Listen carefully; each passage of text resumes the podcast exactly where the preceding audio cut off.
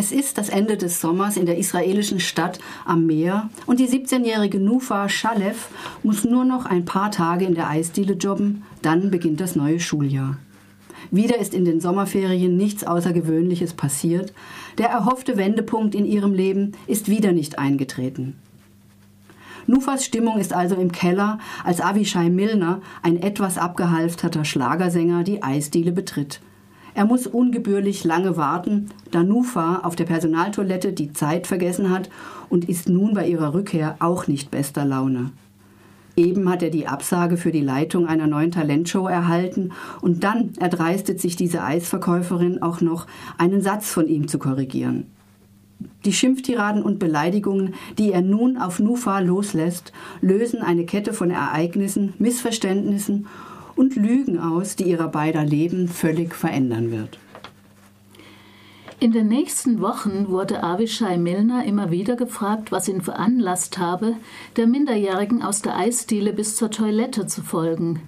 Er versicherte beharrlich, es sei ihm um das Wechselgeld gegangen, denn er sei der Meinung gewesen, die Kleine haben seinen 200 Schekelschein im Weglaufen an sich gerissen.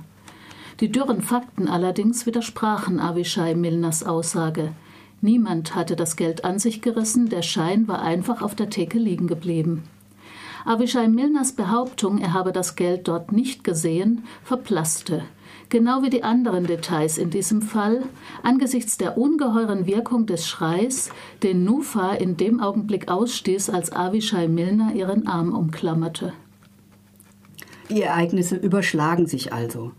Nufa stößt ihren Schrei aus, eine Menschenmenge versammelt sich, die die Situation vermeintlich eindeutig interpretiert, und am Ende steht folgende Schlagzeile in der Zeitung versuchte Vergewaltigung einer Minderjährigen, ex-star verdächtigt. Das Mauerblümchen Nufa Shalev verwandelt sich in eine umschwärmte Medienpersönlichkeit, die in Talkshows auftritt und Interviews zum Thema Gewalt gegen Frauen gibt. Die Geschichte entwickelt eine Eigendynamik, der sich Nufa nicht mehr entziehen kann. Endlich erhält sie die Aufmerksamkeit, die sie sich immer gewünscht hat. Es gibt immer wieder Momente, in denen eine Umkehr zur Wahrheit möglich wäre. Doch die ermittelnde Kommissarin, die Kulturjournalistin und auch Nufas Familie wollen es einfach nicht wissen und so nimmt das Unheil seinen Lauf. Und doch ist sich Nufa der Fragwürdigkeit und Unmoral ihres, ihres Handelns auch ständig bewusst. Alles, was ich gesagt habe, ist falsch. Unsinn. Weil er mich erniedrigt hat, weil er mich getreten hat, weil man mich millionenfach getreten hat und weil ich dieses letzte Mal nicht mehr ertragen habe. Am Anfang geschah es eher aus Versehen. Am Anfang musste ich einfach sehr weinen, und alle, die angerannt kamen, dachten, Milner hätte mir etwas angetan. Hat er auch, aber nicht das, nicht, was alle vermuteten. Dann ging es so schnell mit den Zeitungen und dem Fernsehen, und die Leute, die waren zum ersten Mal in meinem Leben freundlich zu mir. Die israelische Autorin Ayelet Gunda Goshen stellt ihrer Erzählung noch eine zweite Geschichte an die Seite. Die der alten Raymond aus Marokko, die in einem Altersheim die Auschwitz-Überlebende Rivka kennenlernt und nach deren Tod ihre Identität annimmt. Unter falschem Namen hält sie nun Vorträge über den Holocaust. Was sich wie eine Anmaßung anhört, wird zu einem Nachdenken über Erinnerung und Identität und endet in einer zarten Liebesgeschichte.